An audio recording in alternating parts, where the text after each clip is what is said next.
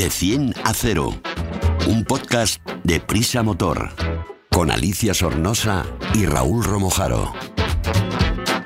De 100 a 0 es el primer podcast de Prisa Motor, la plataforma transversal dedicada a la automoción del país, AS, 5 días, SER y Huffington Post. El podcast Cero Emisiones. Súbete con nosotros. Comenzamos vuestro podcast favorito que llega cargadito de las novedades que más te interesan y de los temas más actuales, como saber si la ley de bienestar animal se ocupa de nuestras mascotas cuando, para que viajen seguras, o cuál es el componente que más contamina de nuestro coche.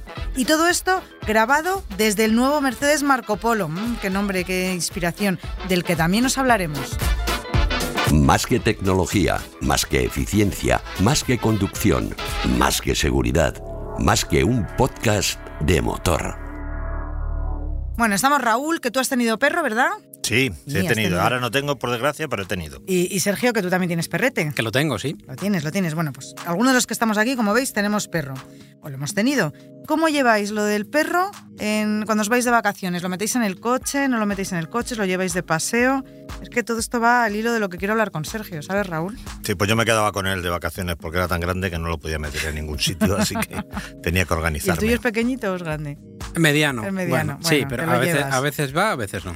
Bueno, ya sabéis que ha salido la nueva ley de bienestar animal que ya lleva unas semanas funcionando y que ha habido algunas multas, pues por ejemplo, por dejar un animal atado en la puerta de un establecimiento que ahora ya no se puede.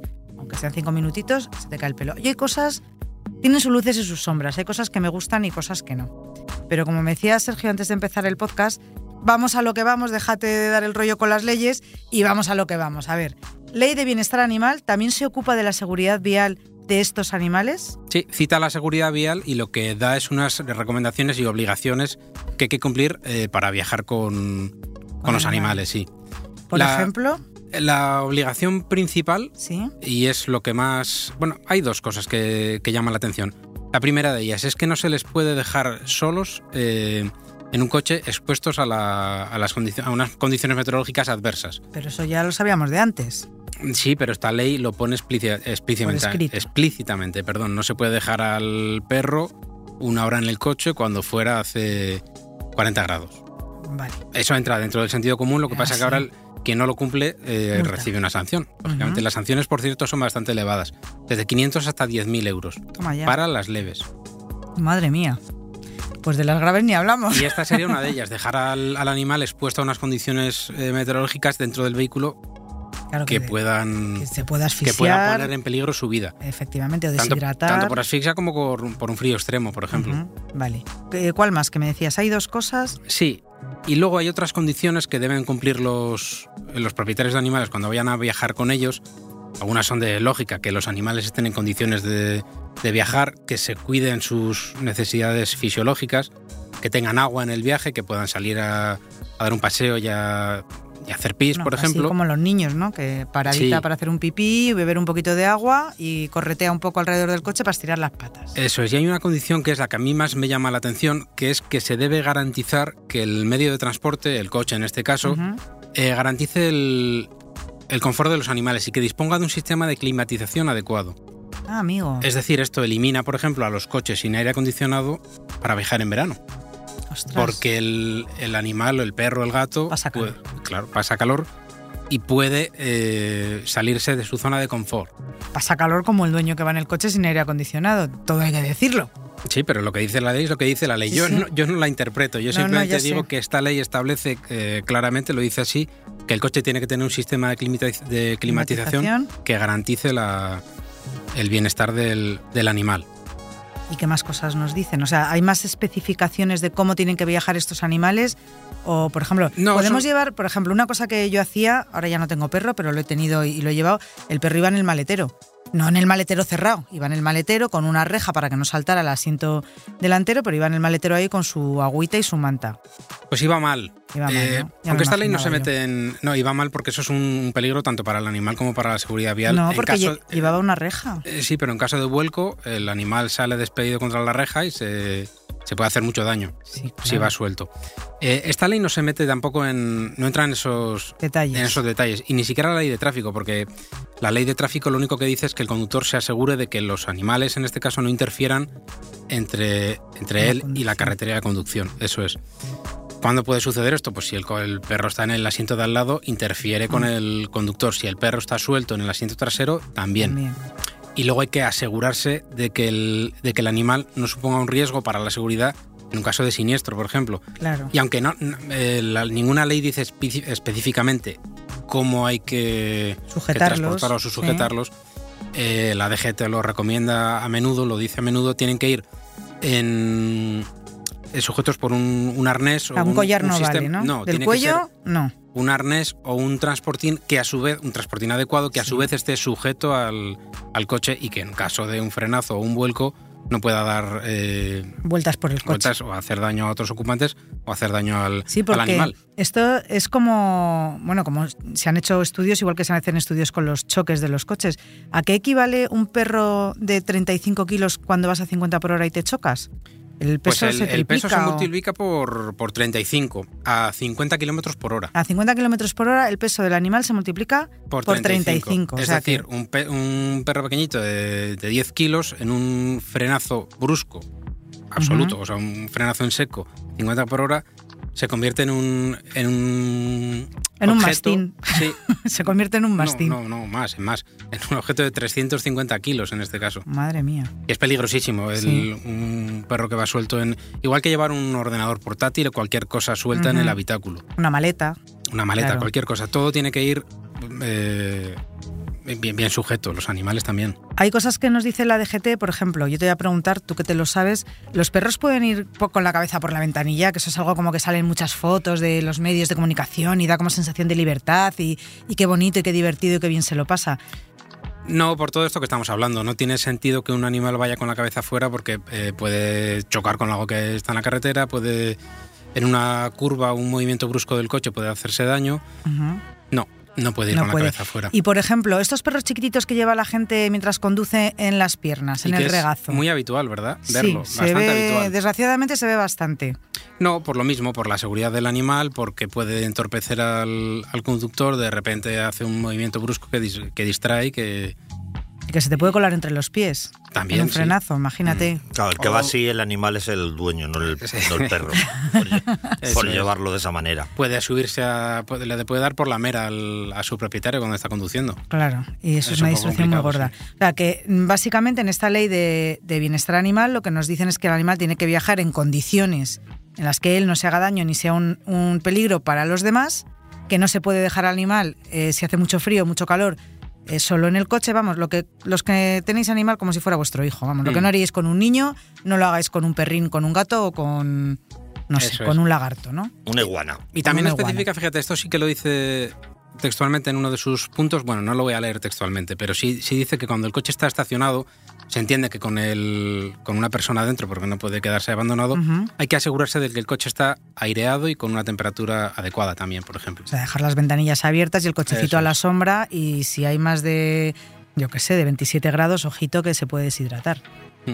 Y también con frío, bueno, pensamos más en el calor, pero con frío también Con puede frío ser. también. sí, Bueno, los perros tienen pelo, yo siempre pienso que el aguantan más el frío. aguantan sí, más. Está claro. Tienen No pelo hay, no y... hay riesgo de deshidratación, Sí. pero. Sí, yo, yo el problema que le veo a toda esta legislación a la hora de sancionar, que por supuesto hay que hacerlo cuando se producen estos casos extremos, es quizá quién valora que es extremo, porque el Claro. sentido común puede ser uno, pero hay quien puede opinar, oiga, pues yo, no sé, a cero grados dentro del coche no tengo frío, porque tengo que, no puede estar mi perro, o co- cosas de este estilo, ¿no? Que es, que es lo de la temperatura, quiero decir, Sí. eh, lo, lo vemos en los centros de trabajo, ¿no? Hay quien tiene frío y otro en la misma situación tiene calor, o sea, que es una medida Mm. un poco subjetiva. No sé si, si en algún momento se sabrá, pues, tantos grados o, Pero o que- qué que- condiciones. que van a ir ¿no? con un termómetro Claro, por multándonos, eso digo, esto ya por es eso el digo colmo. que es... Es verdad que falta mucho reglamento que desarrolle la ley. la ley, En- lo que concierne a los vehículos, tampoco creo que haya mucho más que desarrollar, pero lo que dices tú es verdad y pasa con otras leyes. Que se bueno, lo, lo decidirá una gente. ¿Qué se considera conducción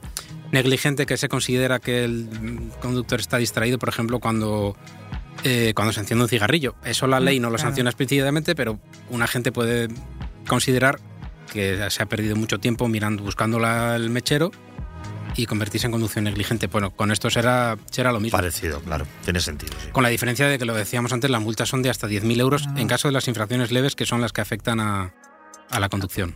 ¿Y va a haber alguna normativa más firme o sabes si la DGT se va a poner las pilas para dejar todo esto por escrito o sigue dándonos recomendaciones de sentido común, que por otra parte me parece muy bien, lo que pasa que lo del sentido común efectivamente depende de cada uno o es lo que te pregunto, ¿va a haber alguna Sí. ley? Eh, la DGT es, es una de las cosas que tiene pendiente y que con el con el, adel- el adelanto electoral y la posterior falta de una de un, de un- de un gobierno porque no eh, todavía está pendiente eh, eso se ha quedado un poco paralizado. Sí que tenía previsto la DGT desarrollar un, un reglamento que específicamente dijera cómo transportar a los a, los, animales.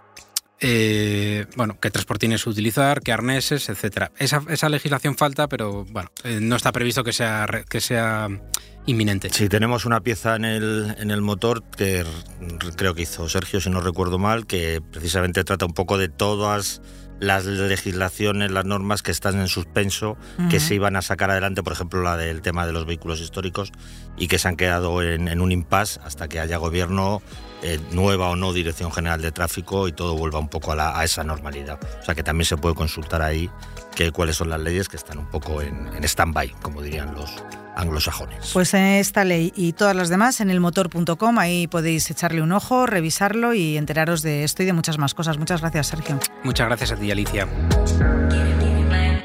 Explicamos fácil lo difícil. A partir de 2035, ya es definitivo, no se podrá vender coches de combustión e incluso ni híbridos. Y eso que desde hace 10 años se han reducido las emisiones de estos motores gracias a cosas como la menor cilindrada, la inyección directa, los filtros de partículas, el e-blue para los diésel. Pero vamos, que esto es interminable. Juan Luis, hola, ¿qué tal? ¿Qué tal, Alicia? A ver, cuéntanos cuál es el componente que resulta ahora que contamina 100 veces más con partículas sólidas que los motores de combustión estos tan modernos. Pues sí, la verdad es que antes el foco estaba puesto en los motores, pero hay otros elementos del coche que contaminan, como se ve, pues igual o más. Y esto, por ejemplo, lo hemos leído en un informe que ha sido publicado recientemente por el organismo independiente Emissions Analytics, es que está especializado en la medición de las emisiones nocivas. Y, y en su contenido, pues hemos, hemos visto que, que los neumáticos pues, es un problema muy grave. Madre mía. Sí, sí, Alicia, es, eh, el tema es así, porque además, eh, según otro estudio de la Universidad de Yale, también hemos podido ver que el rociamiento de los, tanto de los neumáticos como de los frenos, pues liberan la mayor parte de las partículas microscópicas nocivas y los microplásticos que contaminan los océanos ahora, que, que Pero esto es, o sea, vamos de mal en peor, nos salimos de una y nos metemos en otra. Pues sí, pues sí, porque eh, toda la, o sea, toda actividad humana pues contamina y, y esta pues es, es eh, global. eh, ¿Y qué pasa con los neumáticos? Pues estos pequeñísimos fragmentos de material mm, desprendidos de los neumáticos puede afectar negativamente a la salud al penetrar directamente en los pulmones por inhalación. Esto puede ocurrir, por ejemplo, en grandes concentraciones eh, de, población, como las grandes ciudades. Y, además, aparte de eso, una gran cantidad de ellas eh, pues acaba en los océanos, eh, por, arrastradas por el agua. Entonces afecta a los animales, a las plantas marinas y, y bueno, y por la cadena trófica luego no lo comemos nosotros también. Bueno, si al final, yo es que casi prefiero no pensar en estas cosas. No, pero porque- lo que pasa que es verdad que todos estos son también eh, temas que van surgiendo a medida que la sociedad y con ello los gobiernos se sensibilizan con, con este tipo de, de circunstancias, ¿no? Pero ya desde que se sabe desde hace unos un tiempo, las marcas de neumáticos ya están trabajando en, en esto. Hace, hace muy poco hemos tenido una visita eh, a una fábrica de neumáticos de, de Michelin aquí en España.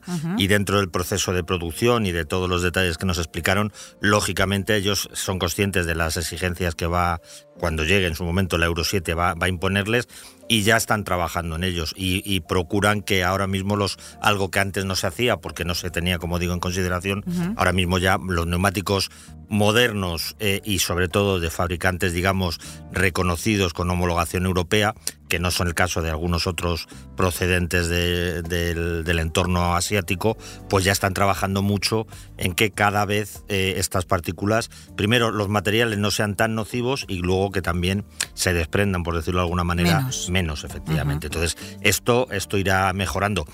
Dicho esto, tiene toda la razón Juan Luis, ¿no? Al final, cualquier actividad humana nos guste o no, genera desperdicios, por así decirlo, ¿no? Genera, genera este tipo de, sustancias que, terminan en, el medio ambiente. Lo que hay que hacer es que sean las mínimas posibles y luego, sobre todo, pues que se puedan controlar y reciclar para que no lleguen, como decimos, a, los humanos, ¿no? Juan Luis, eh, estoy pensando, a raíz de todo esto, los vehículos eléctricos que pesan más, tienen más rozamiento y se utilizan más los frenos, ¿también van a ser los que más contaminan? Pues efectivamente, en este caso sí. En el caso de emisiones de gaseosas, pues no, evidentemente.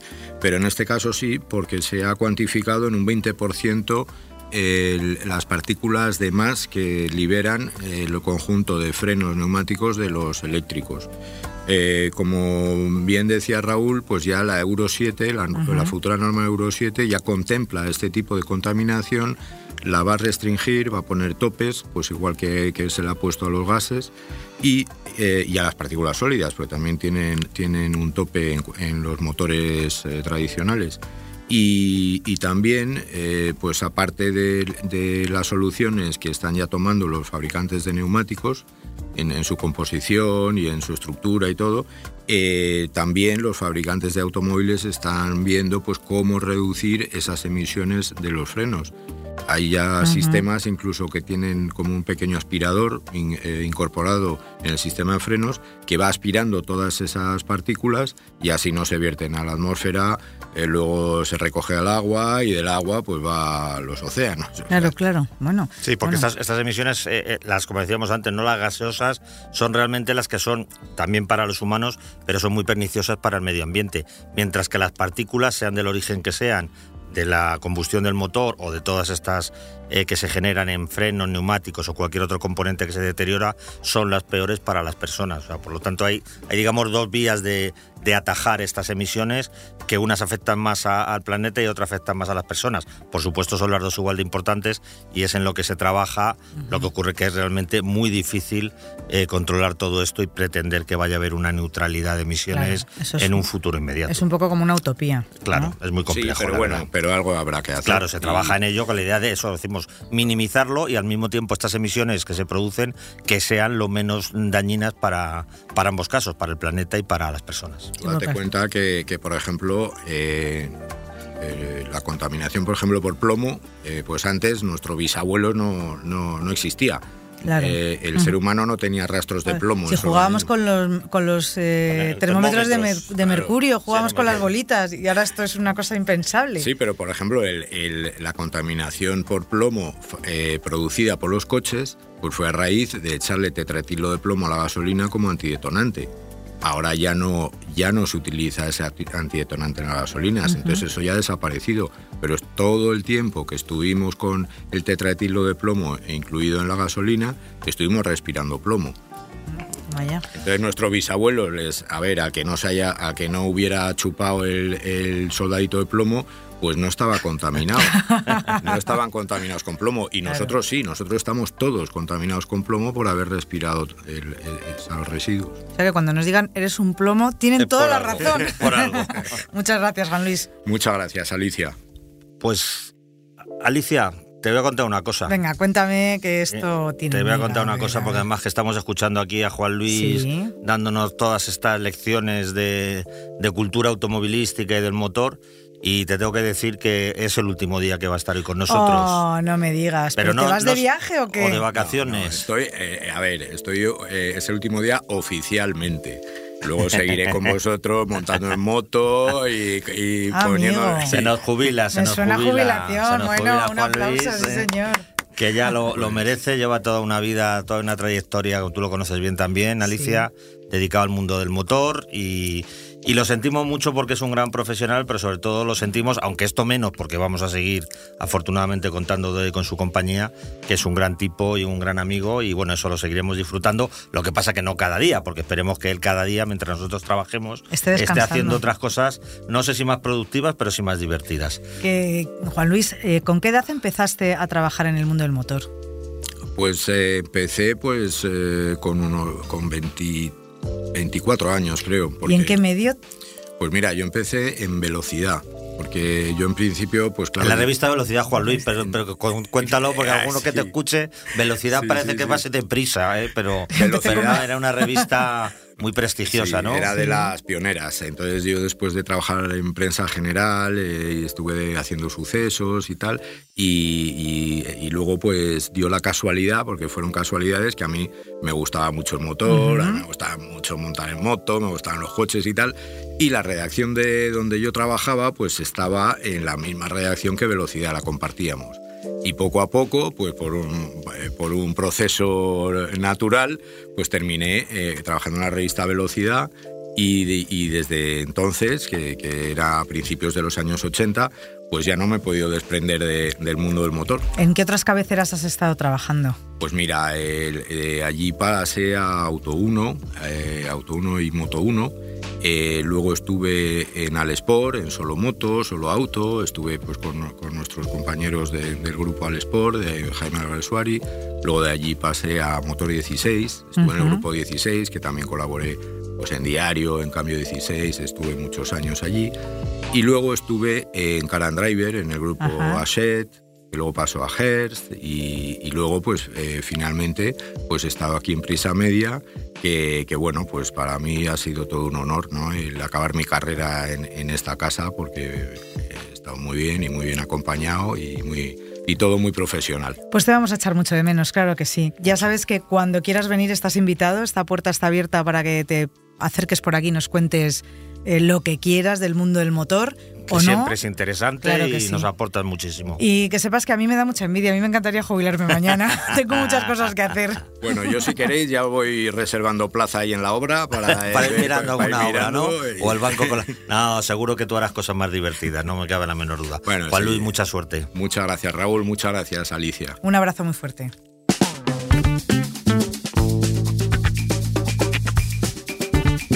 Analizamos un vehículo en de 10 a 0. Hoy tenemos otro vehículo para los amantes de la aventura, del relax y de encontrar los mejores marcos para despertarse. La Mercedes Marco Polo, es que con ese nombre ya, vamos, maravillosa.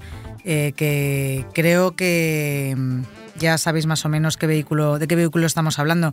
Además, Raúl es un fanático de ese tipo de vehículos. ¿Qué tipo de vehículo es? Cuéntanos. Sí, me gusta, me gusta. Como tú bien dices, Marco Polo, un gran, un gran viajero, un gran descubridor y da nombre a la furgoneta camperizada de nada menos que Mercedes-Benz. ¿eh? Una es, es una de las referencias de este segmento que, como hemos hablado aquí en ocasiones, pues se encuentra tan en auge en los últimos tiempos.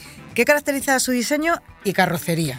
Pues se utiliza la base del vehículo comercial de la marca, la clase, la clase V, eh, y sobre ella ofrece una carrocería de, cuatro puertas, dos delanteras, una corredera lateral y la trasera, y todo ello con una longitud de 5,14 metros. O sea, es un coche larguito.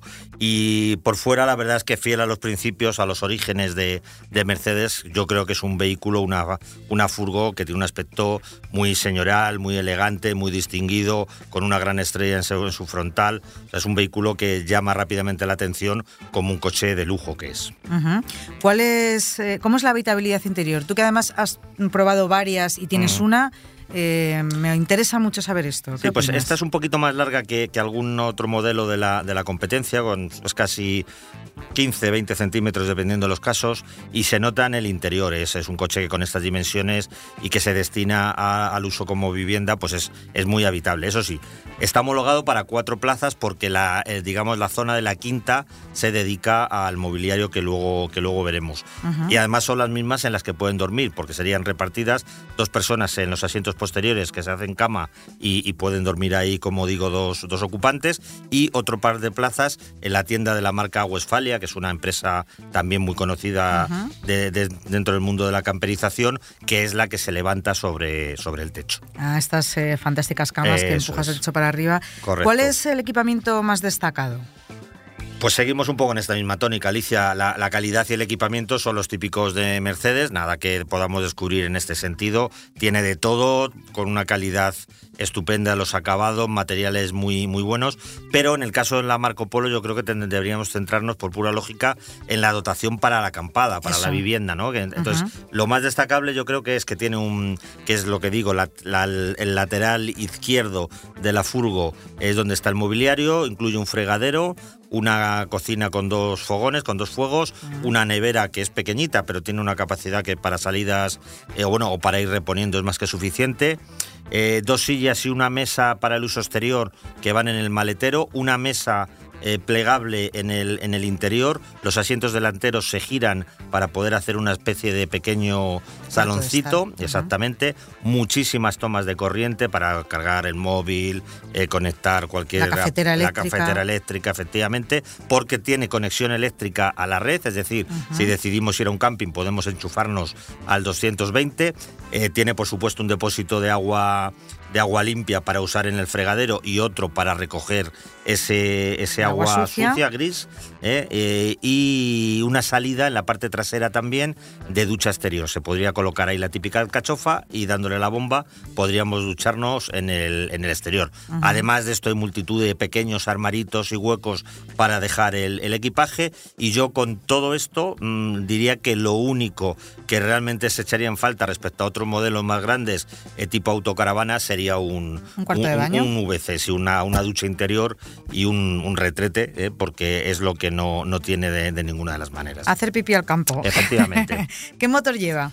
Pues la que hemos probado es la versión 250D de, de diésel, lógicamente. Es la segunda más potente de la gama Marco Polo con 190 caballos, que está más que, más que bien, ¿no? Eh, tiene además en este caso tracción, tracción total, eh, un cambio automático súper efectivo y súper cómodo de utilizar de nueve relaciones con levas en el, en el volante, con lo cual tenemos una mecánica muy lograda, diría yo, que es ideal para afrontar grandes viajes con solvencia y además, una cosa que es sorprendente, eh, con, con unos consumos que son aceptables para un vehículo de este estilo. Ah, sí. Bueno, tiene muy buena pinta. ¿Cuáles son sus prestaciones y consumos? Pues eso que hablamos del consumo, ¿no? La marca homologa 8,6 litros de gasóleo por cada 100 kilómetros recorridos y es una cifra muy realista. Nosotros eh, la hemos estado usando una semana con bastante intensidad en un viaje y, hemos andado en torno a eso, ¿no? Dependiendo de las circunstancias, entre 8 y medio, 9 litros como máximo. En terrenos más exigentes, por orografía tipo puerto de montaña, carretera revirada que acelera, frenas más, pues ahí te puedes ir casi hasta los 10, pero bueno, no sería lo más, lo más habitual. Y luego en cuanto a las prestaciones, pues es fácil eh, adivinar que con el rendimiento de ese motor diésel de 190 caballos, pues acelera con, bastante prestancia, o sea, no, es un vehículo lento. Y en cuanto a puntas, si viajamos por Europa, en esos países que tienen la suerte de tener los límites muy, muy acoplados al, al estado de las vías, se podrían rozar los 200 kilómetros. Hablabas de subir una montaña, de cómo se comporta. Pues es, evidente, ¿no? A la vista está que es un coche de dimensiones eh, generosas y, tirando a pesado. Sin embargo, esto no significa que su comportamiento dinámico deje de ser bastante convincente teniendo en cuenta, eh, como digo, estas, estas características. Obviamente no es un coche deportivo. Eh, yo creo que lo más interesante o lo que hay que tener más en cuenta es un poco modular las frenadas, en el sentido de que si hacemos una conducción dinámica, pues en el momento de detener el coche hay que calcular el peso que llevamos, porque no es solamente el peso del vehículo, si llevamos a cuatro personas, llevamos el equipaje, llevamos, imagínate, un portabicis, pues bueno, todo esto hay que tenerlo, todo esto hay que tenerlo en cuenta. Y lo mismo un poco con las inercias propias de una carrocería que es alta. Pero al margen de esto, yo creo que la verdad que es un, la Marco Polo se mueve con, con bastante aplomo y sobre todo con mucho confort. Precisamente este confort a mí es lo que me ha convencido muchísimo en viajes largos. uno de los días que de este viaje que, que he hecho, que la verdad es que para probar un coche de estos, cualquiera, ¿no? Pero un coche estos que tiene todo este equipamiento, lo mejor es, es poderlo hacer en, en unas condiciones adecuadas. En autovía, la verdad es que las tiradas largas son una delicia porque es muy cómodo, nada, ninguna pereza. ¿No te daba la sensación de ir en una, en una furgoneta? No, no, no, da, no da la sensación de una furgoneta, todo lo contrario. Además, el hecho de ser una derivada de una furgoneta, pues te da una amplitud, un espacio, un parabrisas delantero enorme que, te da eso, no te agobia nada, eh, hay distancia entre los asientos del conductor y el copiloto, es, es, un vehículo para grandes viajes, la verdad es que es un vehículo realmente cómodo y en este sentido pierde en espacio, pero gana dinámicamente en cuanto a comodidad de uso y de utilización respecto a una camper más grande y por supuestísimo a, a una autocaravana. ¿Y cuánto voy a tener que ahorrar para comprarme una Marco Polo 250D? Pues tú y yo me temo que bastante, bastante, bastante tiempo, porque como ocurre con casi todas las, bueno, sin el casi, con todas las eh, campers desarrolladas por las propias marcas, son coches caros. Eh, esta versión en cuestión, que es, ya te digo, la segunda más potente eh, de la gama y está bastante bien equipada, supera los 83.000 euros, que, es casi para comprarte un apartamento en la playa. Desde luego aquí te puedes mover más. Y es más, puede ser más cara porque si eliges opciones de color, tapizados, acabados, algún equipamiento extra que hay, pues mm, yo creo que esta que hemos utilizado nosotros eh, está cerca de los 100.000 euros. Como ya sé que para mí no, aunque me gustaría para quién está indicada, bueno, igual para mí también. No, para ti seguro, para ti seguro. Lo que pasa es que me, va a tocar unos cuantos plazos hasta que me jubile como Seguro, bueno, siempre tú y yo, bueno, podemos usar una de prensa si tenemos oportunidad o lo que está haciendo cada vez más gente, porque efectivamente los precios son eso los precios son prohibitivos, es alquilarlas. Y es claro el perfil, ¿no? Un coche dirigido a los amantes del, del campismo, de las actividades al aire libre y de los viajes y que en este caso, como estamos mencionando, pues que puedan disfrutar de una situación económica lo suficientemente holgada para acceder a las tarifas de esta Marco Polo o de cualquier otra de su estilo. ¿Y cuáles son los, sus rivales de mercado? Yo diría dos mm, claros, eh, que son también de, marcas que las realizan sobre la base de sus vehículos comerciales. Una, la incombustible y de la que hemos hablado aquí también. Bueno, de hecho hemos hablado de las dos, ahora que me estoy acordando. Eh, hemos hablado de la Volkswagen California que y de la Ford Transit Nugget, eh, que tienen, son, tienen una gama de versiones también comparables y desgraciadamente para ti, para mí y para todos los que andamos con el bolsillo un poco más apretado, pues los precios no te creas que distan mucho. Esta Mercedes quizá en algunas versiones sea un poquito más caras, pero también en la California tienes precios altos y en la Ford lo mismo. O sea que el gran inconveniente de estos vehículos es, en mi opinión, el, el, precio, porque creo que le encantan a muchísima gente. Además, son vehículos que incluso se pueden utilizar en el día a día, porque bueno, son coches de 5 metros, que no son pequeños, obviamente, pero bueno, si tienes que usarlo, tampoco, tampoco es un vehículo tan complicado, pero lo que sí que es prohibitivo para una gran mayoría, por desgracia, es la tarifa. Bueno, pues ya hablaremos de alquilar eh, estas autocaravanas y nos quedaremos tan contentos. Muchas gracias, Raúl. A ti, Alicia. Hasta aquí los minutos más sobre la nueva movilidad. No olvidéis tener sentido común al llevar vuestra mascota de un lado a otro, frenar suavecito para contaminar menos y contarle a todos vuestros amigos que somos la mejor manera de pasar rapidito y sin estrés por un atasco. Suscribiros, os esperamos la semana que viene.